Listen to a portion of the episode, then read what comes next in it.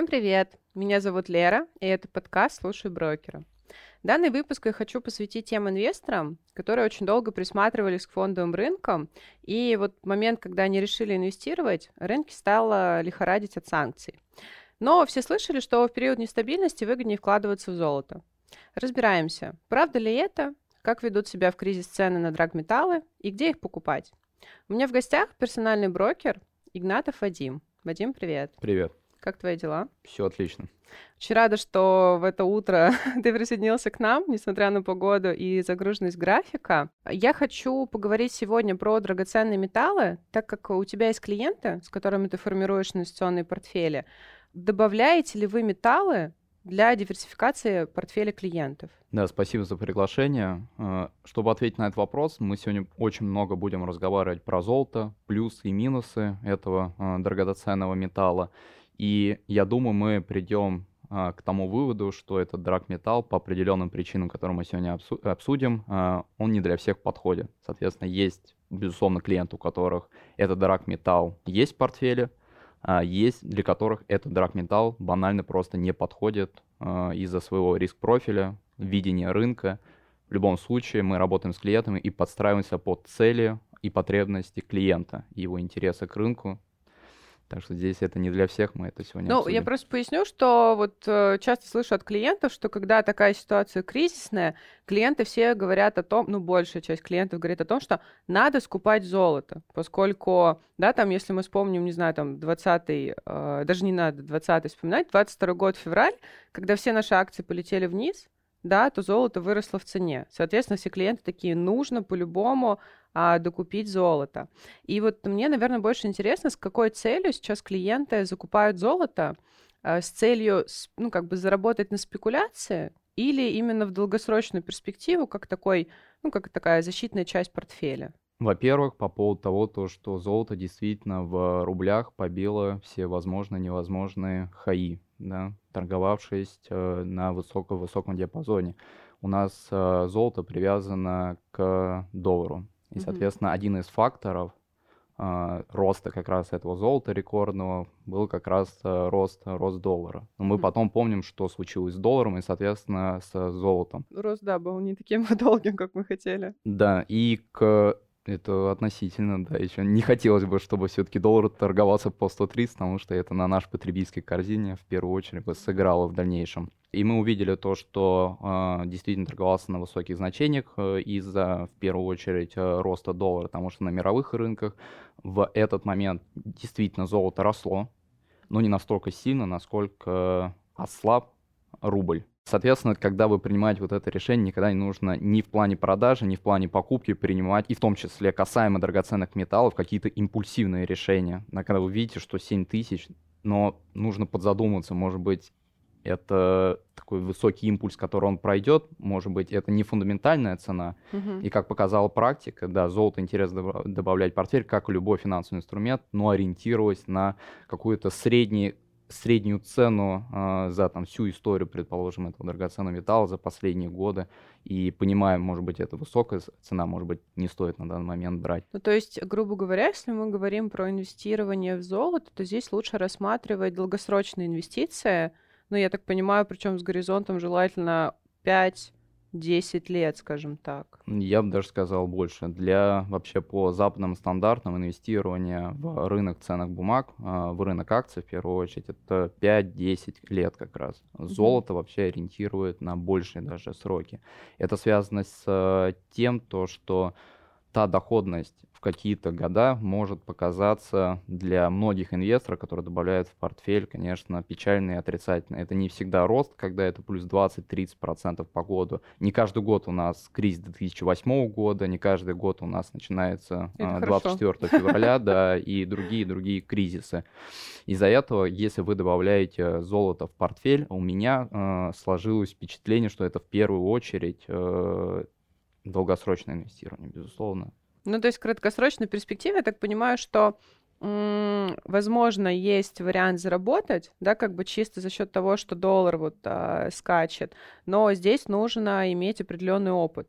То есть, грубо говоря, там начинающему инвестору идея там спеку... заработать на спекуляции золотом, ну, не самая лучшая история. Я бы не рассматривал это в качестве спекуляций, э, и нужно понимать, от чего вообще зависит цена золота. А, цена золота, если мы берем, то есть в рублях мы уже обсудили, да, то есть большая часть составляющей, в принципе, золото в рублях, оно привязано к долларам, и динамика, она зависит от э, роста, либо, наоборот, составления доллара. Но если мы берем э, золото на мировых рынках, безусловно, она зависит от ключевых ставок, от индекса DXY, это индекс доллара к основным, к основным корзинам. И нужно вот эти моменты анализировать, да, потому что когда идет тренд повышения ставок, в принципе, в мировой экономике и в Соединенных Штатах в частности, золото становится менее привлекательным, потому что второй консервативный инструмент, когда, а, куда люди бегут, это не только в России, это во всем мире, это, безусловно, доллар. Когда доллар дорогой, когда ставки высокие, соответственно, доллар дорогой, смысл в золота вот в эти моменты особо уже пропадает, если, конечно, не происходит каких-то геополитических, э, как уже это называют, геополитических э, сложных ситуаций. Вадим, а как ты считаешь, может ли золото стать альтернативой э, валютам, ну, грубо говоря, там доллару и евро? В расчетах нет.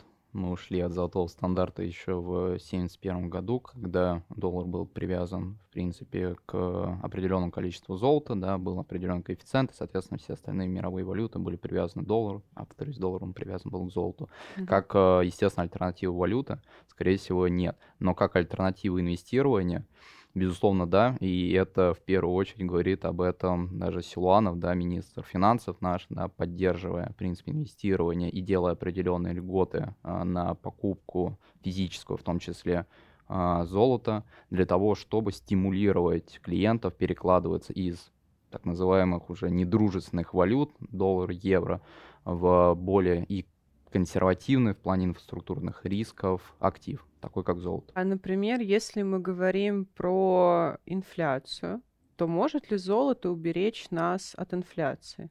И это мы возвращаемся к несколько вопросов назад угу. по поводу того, насколько инвестировать э, это в золото. Если мы берем горизонт, э, насколько, в принципе, нормально инвестировать э, золото, это там, горизонт 10-20 лет, то средняя инфляция в России, да, просто по цифрам пройдемся, да, была около 11-12%.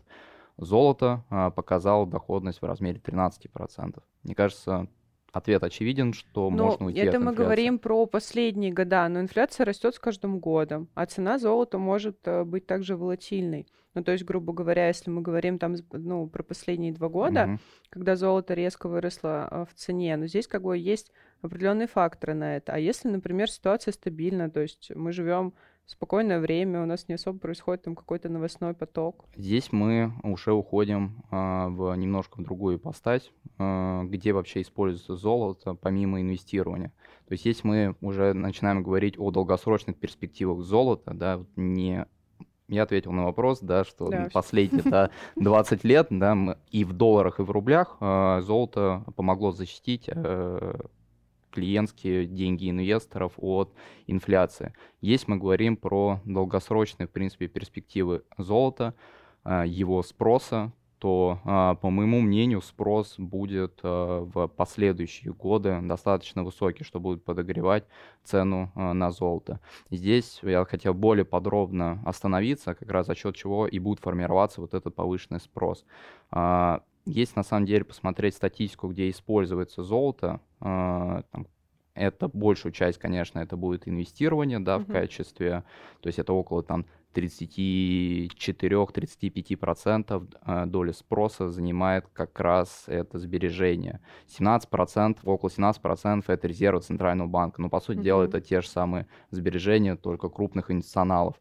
А, там около 34 там, процентов это ювелирные изделия, угу. и вот пока маленькая доля, это 7 процентов, это микроэлектроника. А, золото это используется в микроэлектронике. Я открою для вас секрет. Ого. Ваших телефонов есть примерно 30-35 миллиграмм золота. Вот это интересный факт на самом деле. Да, и, соответственно, при использовании, соответственно, у нас мы видим цифровизацию, угу. мы видим насколько сейчас важно тот же самый сектор полупроводников, микроэлектроники, да, насколько сейчас это имеет важное значение даже вот в развитии более современной темы, чем золото, это искусственного интеллекта, да, нужно там большей мощности, соответственно, производит больше полупроводников, больше микроэлектроники, где будет использоваться золото. Это одно из тех направлений, что будет подогревать, в принципе, спрос э, это на золото. Но еще, что хотелось бы отметить, э, тот случай, тот кейс, да, который произошел в России э, в 2022 году, я про заморозку резервов Центрального угу. банка. Мы не будем сейчас говорить о правомерности, неправомерности, правильно или неправильно это, это было сделано. Но мы имеем как факт, что резервы были заморожены. Соответственно, все остальные развивающиеся страны, мое видение, да, развивающиеся mm страны будут э, увидели эту ситуацию и поняли, то есть если мы что-то там сделаем, да, неважно что. Соответственно, наши резервы в недружественных для нас, да, и угу. для них, соответственно, уже в этот момент а, валют будут заморожены. Соответственно, то есть в любой момент Соединенные Штаты могут, соответственно, заморозить резервы в долларах, э, там, в евро. Нужно искать какие-то альтернативы. Это ты уже говоришь по поводу, почему мы должны покупать э, золото. Это э, долгосрочный спрос. А, ну давай тогда будет? я немножко резюмирую, потому что, как я поняла, что, во-первых, золото действительно может спасти от инфляции, а, то есть если там ставка примерно 11%, то золото дает на уровне 13%, то есть как вариант э, купить и, грубо говоря, просто держать в своем портфеле, и эта часть вашего портфеля уже как раз может перекрыть инфляцию, и там оставшаяся часть портфеля будет вам давать дополнительный доход.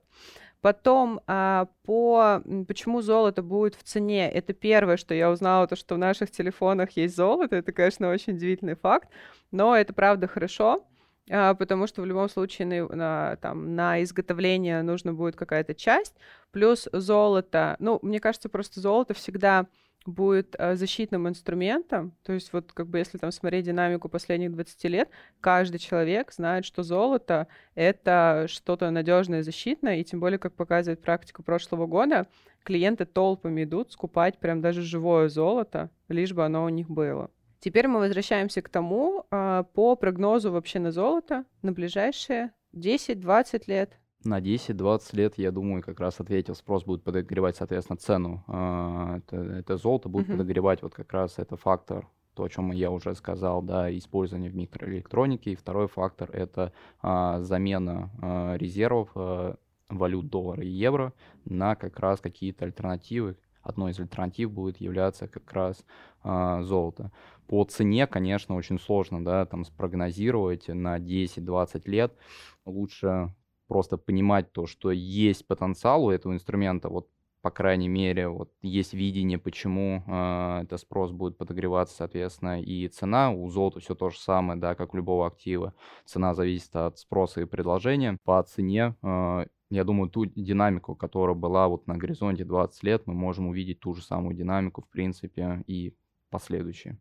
10 ну, я думаю, что если действительно будет спокойная ситуация, то вряд ли там будет резких каких-то скачков в плане э, ну, дорогой цены, вот, и возможности там нереализации. Продукт ликвиден, в принципе, цены у него идут э, в достаточно таком, ну, как бы коридоре ты все правильно прорезюмировал, ты все правильно сказал, но нужно это понимать, э, то, что, как я и сказал, золото это не тот инструмент, который принесет вам доходность. Не нужно на, рассчитывать на сверхдоходность, да, когда там, как я не знаю, по акциям на российском рынке, который в последнее время очень сильно э, перформит, в принципе, доходности клиентских портфелей, да, это не мечел, который за несколько месяцев может сделать плюс, э, это 80%. Это тот инструмент, который вы добавляете сознанием того, то, что он уменьшает ваш риск портфеля. И, соответственно, даже есть много достаточно исследований, то, что показывает, то, что добавление золота в портфель по соотношению цена-риска э, увеличивает этот показатель. Но это нужно понимать, соотношение цена-риск. То есть многие клиенты, когда видят золото минус там, 10%, минус 5%, mm-hmm. да, не понимают, зачем я добавил золото, это же консервативный инструмент. А, но нужно понимать, что при добавлении золота в портфель у него волатильность не такая, как по акциям. Mm-hmm. И вот это помогает а, увеличивать, а, это улучшать соотношение цена-риск при добавлении золота в портфель. Ну, я думаю, здесь еще важно понимать, что инвестиции без риска не бывает. И в любом случае это не банковский депозит, где мы положили и знаем то, что у нас не будет вот этого а, графика с отрицательной доходностью. Как бы, к сожалению, это рынки, и это совершенно нормально. Да, а если мы говорим Вот, допустим, инвестор, да, хочет добавить э, в свой портфель золото, ну, либо там другие драгметаллы. Какие есть варианты покупки? Вариантов э, достаточно много. Давай обсудим, в принципе, э, вообще варианты, которые у нас есть, и я бы, наверное, хотела подчеркнуть плюсы и минусы. То есть, ну, как бы, почему интересно и какие есть вот эти подводные камни, Да, о которых нам не давайте. говорят. Давай, да, обсудим. Классически это физическое золото, за которым люди стояли как раз в очередях, ты это, это подчеркнуло, какие плюсы и минусы покупки физического золота. Здесь вообще нужно понимать, что подводных камней а, в этой операции достаточно много. На текущий 23 год и 22 прошлый год а, правительство сделало некое послабление в виде ухода от а, НДС для инвесторов на 22-23 год и от НДФЛ. То есть это, безусловно, плюс, но мы не знаем, как будет продолжаться ситуация дальше. До этого на покупку золота вы еще платили НДС. Про- 20% Да, который. да, и еще есть плюс налог, да. Еще и налог. То есть получается, что если в 22 и в 23 году а, инвестор купил золото, то он освобождается полностью от налогообложения и не платит вот эти 20% НДС. На два года На по, а, еще нужно важный момент, по слиткам. На монеты это не распространяется. Только на слиток золота. Да, на слиток Хорошо. золота. А, И это вот подводный камень, мы не знаем, а, будет ли эта льгота продлена на 24, 25, 30 и так далее годы. Ну, это было логично, на самом деле, сделать, вот именно отмену налога и НДС, потому что, во-первых, мы, э, ну, наше государство распродавало свои резервы, это раз, плюс э, клиенты уходили все-таки от валюты, да, то есть недружественной. И это было сделано для того, чтобы клиенты более, скажем так, у клиентов был интерес заходить в данный инструмент. Э, Вот, правда, мне кажется, что если сейчас э, ситуация стабилизируется, то все-таки вопрос с налогами ну, как бы име- будет иметь место. Да, все, все возможно. Да, сложно не согласиться, что это было правильное решение и очень комфортное. Но будет ли это в дальнейшем, это вопрос открытый. А, Плюс ко всему, какие еще есть подводные камни? Когда вы покупаете а, физическое золото, нужно понимать, что эта цена будет отличаться от э, цены там, центрального банка, от э, биржевой цены, потому что банки закладывают в любом случае спред. И спред между покупкой и продажей, если вы захотите продать физическое золото, будет достаточно большой, он может достигать даже до 15-20%. Есть еще важный момент, где вы покупали это золото, какого банка. Не все банки занимаются обратным выкупом а, этого золота. Соответственно, вы могли купить в каком-то там банке золото, да, довольствоваться, потом решили продать, пошли в этот банк, они вам говорят, что мы не занимаемся обратным выкупом, и они имеют на это право. Нет никаких в этом плане а, законодательных ограничений. Соответственно, вы идете в другой банк, который занимается обратным выкупом, но вы покупали не у этого банка. Соответственно, есть еще спред повышается от того, то, что вы покупали не у этого банка. Он и так высокий, а тут еще повышается. Плюс ко всему, это хранение. Я немножко м, уточню. То есть получается, что есть возможность того, что мы купим слиток, продержим определенное количество времени, а потом при продаже заплатим вот эту доходность, которую мы заработали? Такое возможно в зависимости от того, какую динамику А если, например, произойдет такая ситуация, то что ни один банк не хочет а, принимать наше золото, куда нам в ломбард идти? Как вариант, да, как вариант, кто вот занимается, да, а, вот в таком формате, да, в пример ломбардов, да, занимается выкупом этого золота. Это А у тебя и есть клиенты, которые покупали прям фактически золото? Конкретно мы, персональные брокеры, не занимаемся. Ну, я к тому, что вы общаетесь же с клиентами, может быть, Если в этом кто-то... плане, то да, да, конечно. Прям это покупали фактически? Покупали кто-то в больших объемах, кто-то на символический это объем, но действительно покупали. А, Да, интересно. Но почему его покупают, да, то есть я рассказал про минус, и вот Мгм. еще минус последний, да, все-таки это а, физический материал, который где-то нужно хранить, да, это вопрос Хранилище. хранения, да, соответственно, вы платите за ячейку, если вы будете хранить банковские ячейки. Кстати, напомню, что банковские ячейки не страхуются, соответственно, если вы хотите застраховать, вы что, платите страховой компании для того, чтобы застраховать эту ячейку.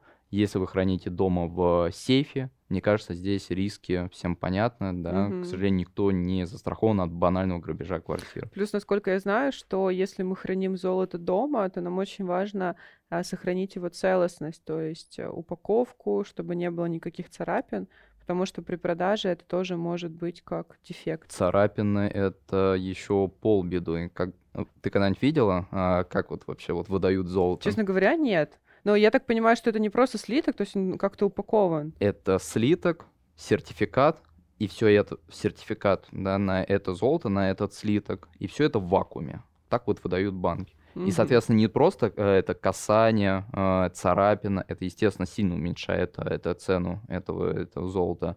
Тут открытие этого вакуума уже уменьшает это золото. То есть желательно, если ты приходишь за золотом, иметь такие белые перчаточки, взять, просто донести как-то, это желательно До сейфом, наверное, да, прийти да, сразу, чтобы да, туда верно. положить. Все верно. Да, схема, конечно, сложненькая. Но мы возвращаемся все-таки, я про минус много сказал, но да, это давай, действительно. Давай к плюсам, это потому что люди покупают, значит, все-таки есть какой-то интерес. Главный плюс — это тот же самый плюс, что и, наверное, наличка, да, то, что э, ты не несешь никаких инфраструктурных рисков, да, ты не несешь риска банкротства банка, брокера, оно а, ну, у тебя есть, ты его можешь обменять, и, в принципе, даже можешь где-то там в мире обменять. Скорее всего, твое золото не примут сейчас в Европе, да, но в развивающихся странах ты сможешь это реализовать. Если ты хранишь на, в банке или там в брокере, да, тут риски, очевидно, да, есть инфраструктурные это риски, так же, как и в наличке, да, которая хранится у тебя дома, да, куча рисков, то же самое, они сгорают от инфляции и так далее. Но это а, спокойнее и надежнее именно психологически. Да, да, все, все верно. И это главный плюс, ради чего, ради чего, в принципе, покупали а, клиенты вот это физическое золото, и люди стояли в, в очередях. А как сейчас известно, инфраструктурные риски, они достаточно важны, и на это делается достаточно большой акцент. Ну да, мне кажется, это еще вот касается клиентов, которые ну, возрастной категории, скажем так, 50 лет, которые вот пережили уже энное количество кризисов, там, пережили 90-е, и для них вот эти все моменты, когда у тебя оно на руках, и оно твое, это, ну, как бы спокойнее психологически, и здесь ты не, не ищешь вариантов там, как спекулировать и заработать, а именно тебе хочется сохранить то, что ты заработал. Безусловно. Так, хорошо, это, ну, на самом деле интересно, да, такая ситуация, никогда не встречалась с этим, у меня просто у клиентов наверное, мне никто не покупал фактически золото, то есть все-таки, ну или, может быть, они мне просто не рассказывали об этом. Надо будет уточнить. Насколько я знаю, мы еще можем покупать монеты из драгметалла. Тоже э, у Центрального банка, если не ошибаюсь. Как вообще это происходит? Все то же самое. Есть банки, которые занимаются продажей, продажей этих э, это монет. Насколько я знаю, они там вообще идут от 1000 рублей. Ну, смотря э, какой металл, я так понимаю, потому что золотые, если не ошибаюсь, идут от 20 тысяч рублей. А просто к тому, что, допустим, слитки это, ну, если мы покупаем там прям слиток, это нужно продумать место хранения, где оно лежит, угу. а плюс э, стараться там, ну, как бы не повредить упаковку и так далее. А монетки все-таки, они, наверное, занимают меньше места, их удобнее хранить, ну, можно, например, как в подарок. А как в подарок, да, но если мы рассматриваем как инвестицию, это все те же самые недостатки, как и по слиткам, все та же, те же самые преимущества, да, в виде того, что ты физически это mm-hmm. находишься. И плюс, да, это плюс, ты действительно правильно подметила, а, сколько денег нужно на покупку монет. А, потому что многие банки все-таки сейчас а, продают те же самые слитки 100-500 а, грамм. Для кого-то это большие деньги, да, а, на которые там, люди не готовы да, там, покупать а, там, в таком объеме. А, это слитки монеты, да, они доступны, в принципе, для каждого, кто живет у нас а, в стране. Но недостаток плюс ко всем перечисленным это слитков, это еще выше спред за счет того, что как раз да, он еще, еще выше. И вопрос с выкупом, он еще стоит еще больше, да. То есть вариант инвестировать в монетки, ну, так себе история. Потому что я так понимаю, что все равно нужно следить за целостностью упаковки. Все то же самое, все да, то же самое, только, только еще выше при продаже спред, да. еще больше ты за это заплатишь. Не только за продажу, когда ты покупаешь, э, цена будет а. это выше, то есть вот спред между куплей и продажей будет выше. Да, но в этом случае лучше, конечно, слиток тогда покупать. Если есть эта возможность, да, то есть я вот так вот говорить, покупать лучше слиток, не знаю финансовых возможностей человека, мне кажется, это будет неправильно. Ну, здесь как бы да, в любом случае мы обсуждаем варианты и обсуждаем э, плюсы и минусы. Я еще слышала, что банки предлагают сейчас открыть открыть виртуальный счет ОМС для покупки виртуального металла. Как это устроено? Это называется э, обезличенный, да, расшифровывается УМС как обезличенный э, металлический счет. Он есть достаточно у многих банков, а, но это не является, но этот э, счет не подпадает под страхование вкладов. Это сразу нужно понимать, несмотря на то, что вы э, открыли его в банке. То есть технически это как открытие обычного банковского счета происходит. Вы покупаете какое-то количество, а, вам менеджер говорит, сколько стоит сейчас грамм, вы говорите, сколько вы хотите купить, и у вас на банковском счете хранится к привязка к, вот, к цене физического монет, э, это металла, золота. А, плюс то, что не нужно заморачиваться как раз по поводу хранения, да, и всех тех э, это минусов, да, которые были перечислены по физическому золоту. Минус это тоже а, высокий спред, как и по физическим металлам. То есть я понимаю, что если мы покупаем на, эти счё... Э, на этом счете золото, то цена будет даже выше, если мы покупаем слиток. Не обязательно, но она ну, будет выше, быть. чем биржевая, да, это однозначно. Ну, это как бы логично на самом деле, потому что банки как раз и зарабатывают на этой разнице от купли-продажи. Это касается не только золота, это и валюта, и э, ну, как бы все подобные металлы. Счет, который не застрахован, можно купить также со спредом сказал про биржевой вариант покупки. Э, то есть мы можем на бирже купить э, любой металл, правильно? Не любой. Мы можем купить, э, если мы берем привязку к физическому, да, мы можем купить два драгметалла. Это золото и серебро. Они торгуются на валютной секции московской биржи, да, стикерами GLD, RUP и Silver угу. с расчетами на, на завтра. А здесь какие можно плюсы отметить, это, безусловно, справедливая цена. То есть там низкие спреды в стакан, если вы зайдете там после нашего эфира в стакан, увидите, что по золоту достаточно низкий, э, низкий э, спред э, между куплей и продажей. И, конечно, э, самая высокая ликвидность, наверное, из того, что по крайней мере, мы до этого обсуждали, да, вы во время рабочей сессии валютной секции московской биржи можете в любой момент продать и купить этот драгоценный металл.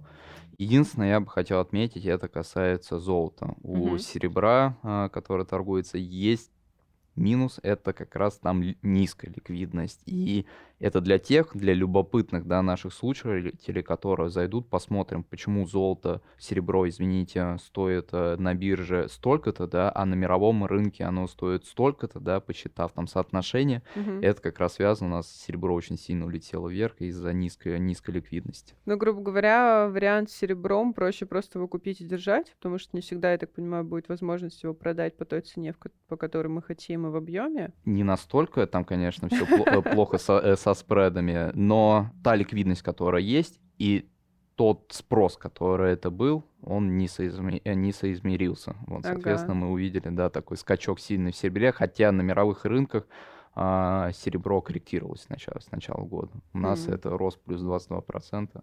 Да, интересно. У нас особый рынок, да. Я еще, кстати, недавно смотрела варианты добавления э, металла в портфель, и обратила внимание, что многие рекомендуют добавлять э, металлы на индивидуальный инвестиционный счет. То есть смысл в чем?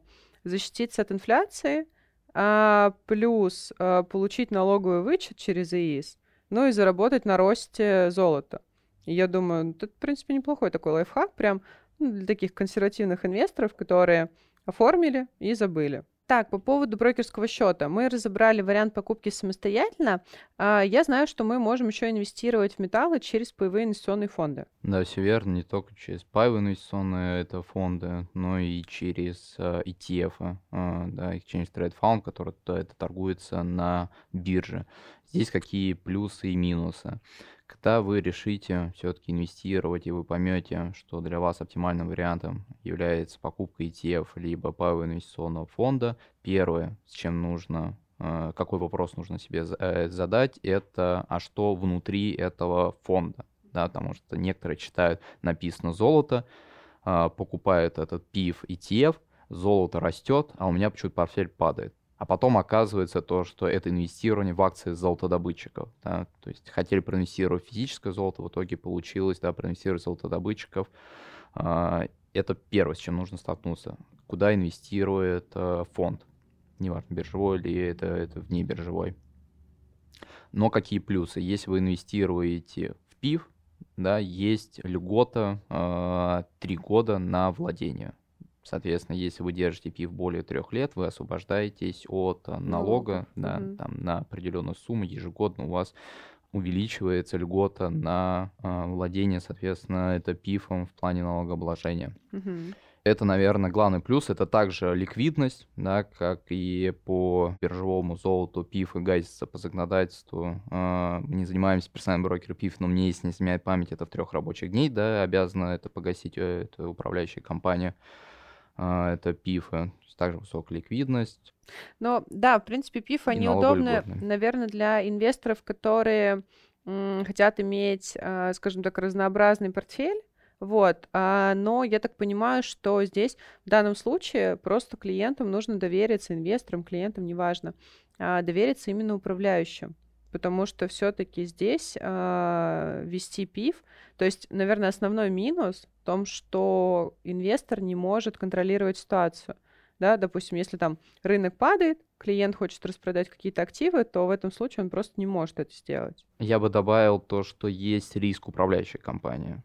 Ну, а, как но бы да. если э, управляющая компания инвестирует, какой-то ПИФ инвестирует э, в драгоценный металл, да, разные там, есть разные способы, там инвестируют в форвардные контракты, там у кого-то на балансе даже uh-huh. лежит, предположим, там один из крупнейших э, провайдеров ETF э, BlackRock, да, с тикером iShares у них, они, у них есть фонд э, инвестирующий, фонд инвестирующий в физическое золото, и у них прям на хранении есть это физическое золото. То есть тут, э, в принципе, динамика, она будет схожа если портфельный управляющий инвестирует как раз физическое золото разными способами. То здесь я бы выделил риск управляющей компании, но если вы все-таки решили проинвестировать в PI-фонд, который инвестирует в акции золотодобытчика, вот здесь действительно вы никак это не контролируете. Mm-hmm. Портфельный управляющий сам выбирает, какие, по его мнению, золотодобытчики более перспективные, какие менее перспективные. Здесь, да, я согласен. Если фонд инвестирует в ну, акции. Ну, я так понимаю, что главный момент это посмотреть, а, что в составе фонда. 100%. Вот, да. и отсюда уже как бы строить какие-либо ожидания да. по портфелю. 100%. Да, а еще тогда спрошу по поводу, поскольку мы можем вложиться в ценные бумаги именно золотодобывающих компаний, мы же можем их купить, например, напрямую, также на бирже. Но я так понимаю, что если мы покупаем акции, то они напрямую не привязаны к цене самого металла. Они не привязаны, у них есть определенная корреляция, но это даже близко не один, один к одному. Угу. Покупая акции золотодобытчиков, какие плюсы, да? Безусловно, это в любом случае какая-то привязка к росту цены золота и, наоборот, падение да, цены золота, потому что это отражается в прибылях, да, а дальше отражается в, дивиденд, э, в дивидендах и так далее. Угу. А, плюс какой, безусловно, первый. Второй плюс — это дивиденды. Если вы купите э, физическое золото, вам это или золото на бирже, никакие дивиденды, естественно, вам э, поступать не будет это имущество. Mm-hmm. А, по акциям, акции платят дивиденды, то есть это можно а, как увеличить доходность, да, но и мы сталкиваемся с минусами, да, это риски самой компании. Золото на международных рынках и внутри страны может сильно расти, да, компания вроде э, зарабатывает прибыли, но случается какой-то геополитический риск там страновой, либо конкретно кредитный риск эмитента, да, и, соответственно, несмотря на рост золота, конкретный эмитент может падать в цене. То есть нужно понимать, нужно брать страновой риск, да, где находится эта компания, и второй, это, конечно, риск само, самого эмитента. Понятно, на самом деле, отличие. Плюс акции в любом случае, они, а, наверное, растут в цене больше, чем именно сам драгметалл. То есть, если покупка напрямую. Но, как я люблю всегда говорить, главная диверсификация вашего портфеля. Да, оно, вот я бы отметил, оно как растет, так и падает больше, да, чем золото. Да, да. Так, Ладно, понимать. давай я тогда вообще резюмирую все, что мы сегодня прошлись, потому что в целом, как я понимаю, что инвестирование в золото, у нас есть множество вариантов, как мы можем это сделать. Это и напрямую, хотите купить и дома храните, хотите, не знаю, там виртуальную ячейку в банке или напрямую на бирже. Больше подходит, наверное, вариант покупки золота для клиентов, которые, ну, скажем так, могут спастись от инфляции, да, то есть это консервативные инвесторы, либо разбавить свой портфель, да, там какую-то часть сделать именно защитную. В целом, как бы вариант неплохой. Купили, он у вас э, есть в портфеле, растет со временем, но вы понимаете, что это долгосрочная инвестиция. Там дальше, если уже разбавлять какими-то акциями, то можно выбрать любую там акцию золотодобывающих компаний и, в принципе, заработать, так еще и дивиденды сверху получить. Использовать как м, альтернативу валюты, я так понимаю, что мы не можем. Мы не можем так сказать, что мы золото можем использовать как альтернативу Как сбережение валюты. можем, как, соответственно, Да. способ оплаты нет. Плюс а, у золота есть достаточно хорошие льготы, ну, по крайней мере, на данный момент по а, в плане налогообложения, вот, то есть тоже если использовать, ну, как правильно рассматривать там на 10 лет, грубо говоря, инвестицию, то в целом можно и заработать, и еще освободиться от налогообложения. Вадим, спасибо большое, что выделил время и сегодня был с нами. Я считаю, что мы достаточно много разобрали и узнали новое, ну, по крайней мере, я точно сегодня узнала новое по поводу золота. Дорогие слушатели, спасибо, что были с нами. Слушайте брокеры. До новых встреч. Всем пока, спасибо. Материалы, представленные в данном выпуске, не являются индивидуальной инвестиционной рекомендацией. Финансовые инструменты либо операции, упомянутые в данном материале, могут не подходить вам, не соответствовать вашему инвестиционному профилю. ООО «Компания БКС» не несет ответственности за возможные убытки инвестора в случае совершения операций либо инвестирования в финансовые инструменты, упомянутые в данном материале. Акции, облигации.